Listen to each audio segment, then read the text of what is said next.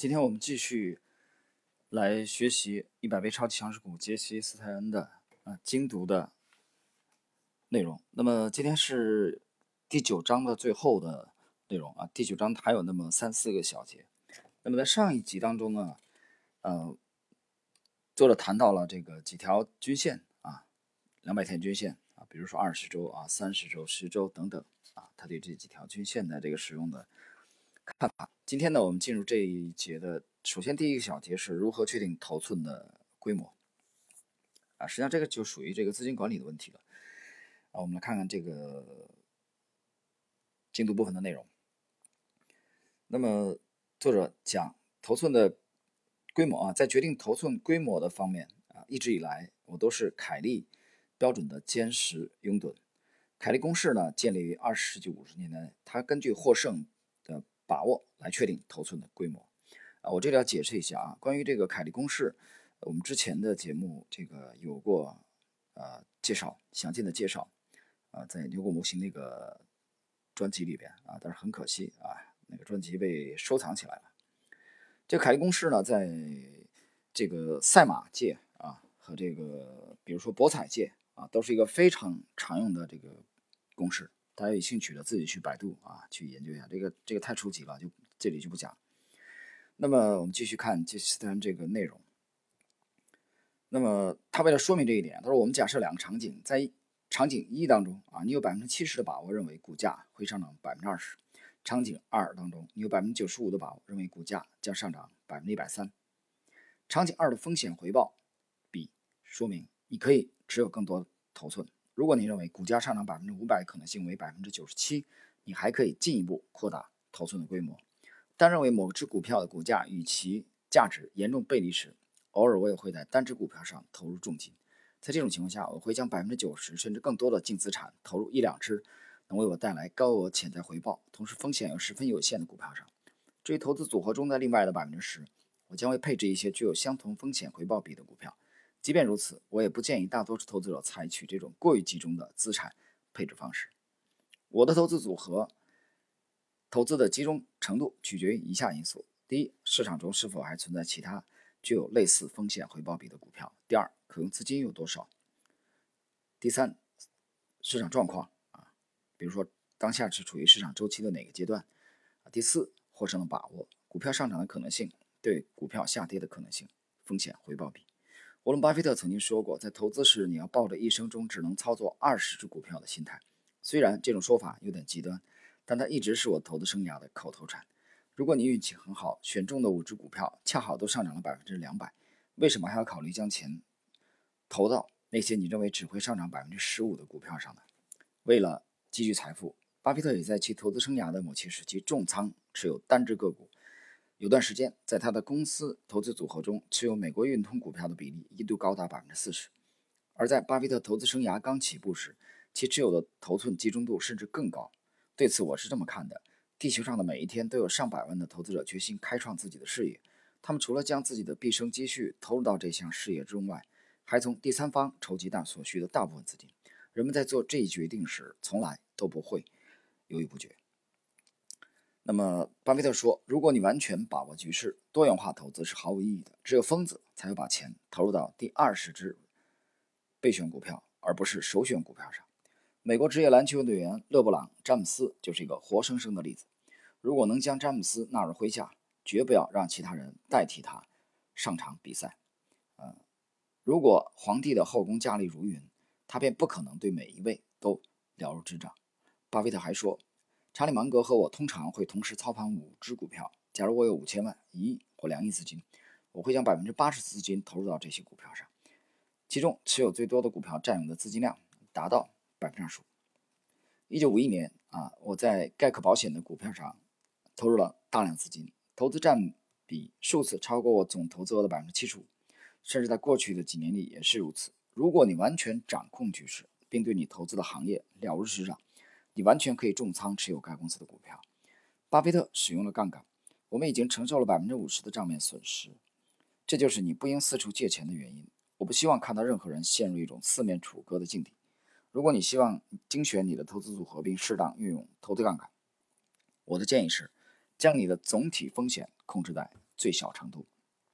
例如，拿出一小部分资金，开立一个单独的保证金账户，该账户仅用于投资那些少见的高风险、超级强势股。说不定你还真能发现五六只黑马股。于是决定启用这个账户进行保证金交易。如此一来，你就能够直接得出结论，看看自己能否让整个投资组合不冒巨大风险的情况下，还能完胜市场。获得市场成功的秘诀就在于用数十次的小失败进行反复试错，用上述方法将你的试验型账户与投资账户进行分离，你就能避免用毕生积蓄去冒险，同时还能学到战胜市场的技能。其实这一段呢，这个这整个这个小节，作者讲这个资金分配的问题的时候，啊，他其实重点借用了巴菲特的观点啊，就是他是一个集中持股的啊拥趸，但是呢，他不建议散户啊过于集中。这个其实到底是偏向于分散还是集中？这个我认为更大程度上取决于你对这个标的的把握有多大。那这又归进一步归因到这个啊，归结于你的有没有专业体系。你有专业体系的话，你对单一的标的把握越高啊越大，那么你持你可以持有的持股持持持股集中度越高。所以这是一个正相关的啊，这一点请大家体会一下。好，我们看今天的第二个小节，让盈利股自由奔跑。选好股票，确定目标价位，等待合适的买入时机，确立头寸规模，并最终跳入这片鲨鱼出没的水域之中。之后，就让你的盈利股自由奔跑了。这一点已经无需我过多强调了。投资绝没有听上去那么简单。既然大多数股票都可能带来小额亏损，你就应该让为数不多的那几只可能盈利的股票按照其自身规律来运行。花了大量时间浏览走势图，研究基本面，苦苦等待股价上涨。难道就是为了在几天后卖掉，获得那百分之五的回报吗？当然不是。但大多数投资者恰恰是如此行事的，出于一种不惜代价追求正确性的原始动力。这些投资者会非常乐意放弃未来可能实现的收益。呃，对大多数人而言，根源都来自于一种及时行乐的心态。如果你等不到股价大幅度上涨，要想长期获得丰厚的收益，是绝对不可能的。啊，这这点讲得非常好让盈利股自由奔跑。啊，其实就是让利润奔跑。这个就以我们为例，我们在三月份有一次短暂调仓之后，到现在为止已经长达四个月的时间。我们的我们账户持仓的这单一的股票，只有加仓，呃，继续买入，而没有一股的卖出。那么到现在为止，它的走势呢，远远的跑赢了沪指。那么这里头刚刚谈到这个让利润奔跑的时候啊，我们不禁要回忆起来百年美股第一人。啊，我们整个这个专辑的撰主杰西·利弗莫尔，他在《股票作手回忆录》当中已经很清晰的告诫后人。关于这一点，华尔街的另外一位大鳄，呃，斯塔利克罗有过非常深的体会，就是他讲，利弗莫尔说过啊，不是我的种种见解，而是我坐着不动，让我赚了大钱。只有坐着不动，才能享受利润最大化。他说：“这个世界上判断对的人有很多啊，牛市里有人看多，熊市有人看空，但是最终能获取利润的人，首先是正确判断，其次是坚持你的判断，这两点同时具备，一个职业的做手才有可能从这个市场当中啊获取巨额的利润，而这一点很多业余的人是很难做到的。”好了，我们看今天的这个倒数第二个小节。啊，今天的内容其实也不是特别的，啊，篇幅不长。今天倒数第二个小节，在股市春天来临前，不要冒险。呃，这个小节其实我都不想完全展开讲了，啊，我借用一下这个作者的原文吧。我们花费大量时间研究、准备和努力，只为了一个目的：我们在漫长的市场严冬期所培养的耐心和自律。最终也会获得巨大的回报。我们在交易这件事情上做出的所有牺牲和付出，也只是为了一个目的，那就是在我们最想不到时，为不经意间出现的股市之春做好充分的准备，保持敏锐的直觉、触觉、稳定的情绪，并树立牢固的信心。我要说的是，股市之春啊，春天的春出现的时间只占整个交易历史的百分之十。如果你只在这个短暂的机会窗口期进行交易，剩下的百分之九十的时间里什么都不做。你就会成为世界一流的交易高手。因此，当一切条件还未具备，大的行情走势未成型时，不要拿你的资金去冒险，尽可能了解当前的形势，与市场保持距离，直至股市春天到来为止。在这段时间内，不要忘记那句古老的谚语：“现金为王，现金就是头寸。”啊，这一章节其实并不长啊，这一节，但是观点非常鲜明，也就是不要急于入场，等待最佳的买进时机。关于这一点，沃伦·巴菲特啊，在研究他的一个高手当中，这个就是罗伯特·汉格斯斯特朗啊，在比尔·米勒基金的那个副总裁啊，他曾经呃写过一部书叫《沃伦·巴菲特的投资组合》，那里面有非常非常精彩的论述啊，这其中涉及到沃伦·巴菲特对。啊，美国棒球大联盟历史上一位杰出的球员，啊，我的微信头像其实也就是这个人。呃，查理芒格的这个《智慧箴言录》当中的谈到这个人，这个人就是波士顿红袜队的顶尖的高手，棒球手泰德·威廉姆斯。泰德·威廉姆斯呢，把棒球呢，整个棒球区分为了七十七个区域，在这七十七个区域当中呢，他要求自己，或者说在漫长的棒球职业生涯当中，要求自己只在球啊进入极少数的甜蜜区的时候，他才挥棒击打，而其他的所有的球他全部放弃。这一点呢，让泰德·威廉姆斯啊很轻松的进入了这个美国棒球职业大联盟历史上的啊这个名人堂。他的出色的业绩啊，这个频繁的本垒打这个成绩，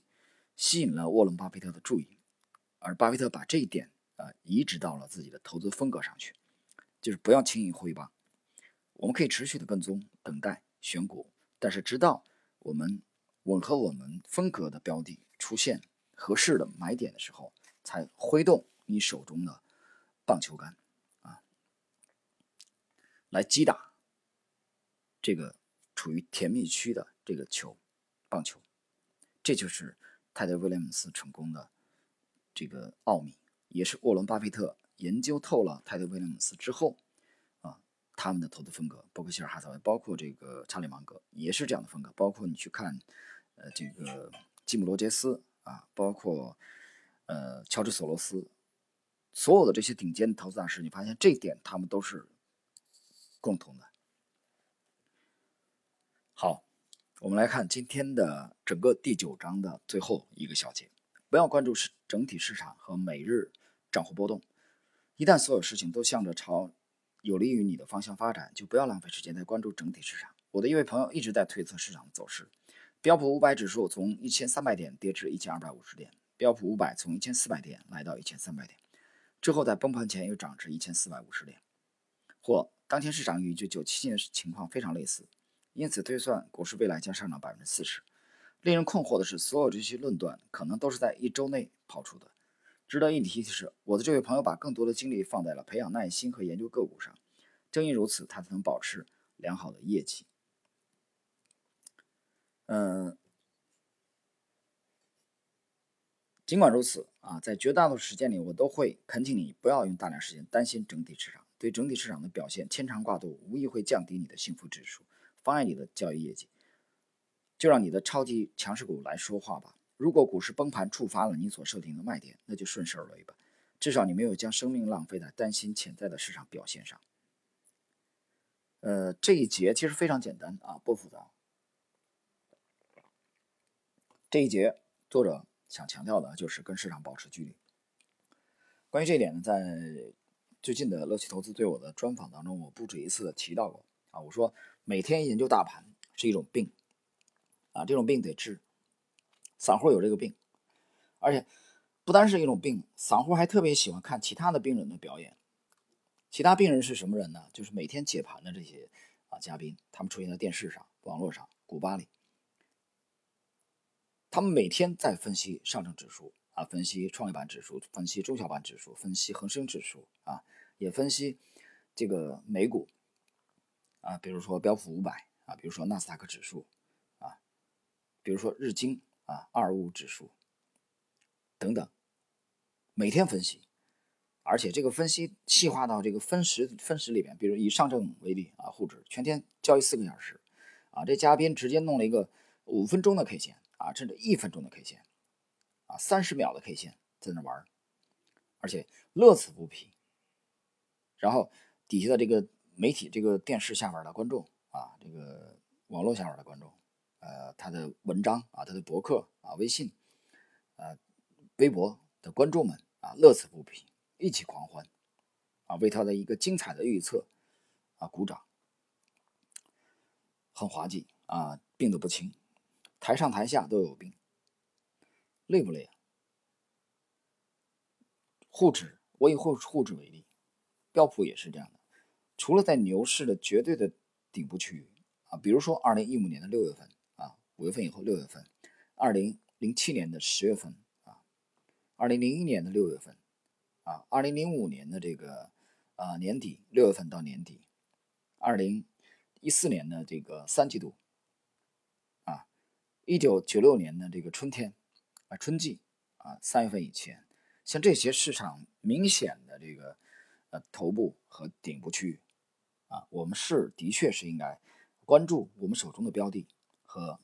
这个沪指的比对，整体市场这个必须得关注，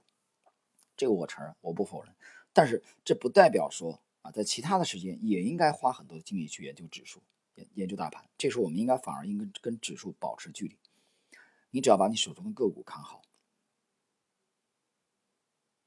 就可以了，所以。能这样做的人，能与市场保持距离的人，不要看这些病人啊，甚至职业的病人，比如说他是券商啊，那是基金经理，那也是病人，在这里每天去分析大盘，这种病呢，这个市场当中的百分之九十的人都有这个症状，所以谁先脱离这个病人的群体，谁就迈出了接近职业投资的水准的第一步。好了，朋友们，今天时间关系，我们这个第九章的啊超级买入法则的这一章的内容，今天到这儿就结束了。啊。在下一集我们进入第十章，第十章题目是超级卖出法则啊，掌握高风险卖点的艺术。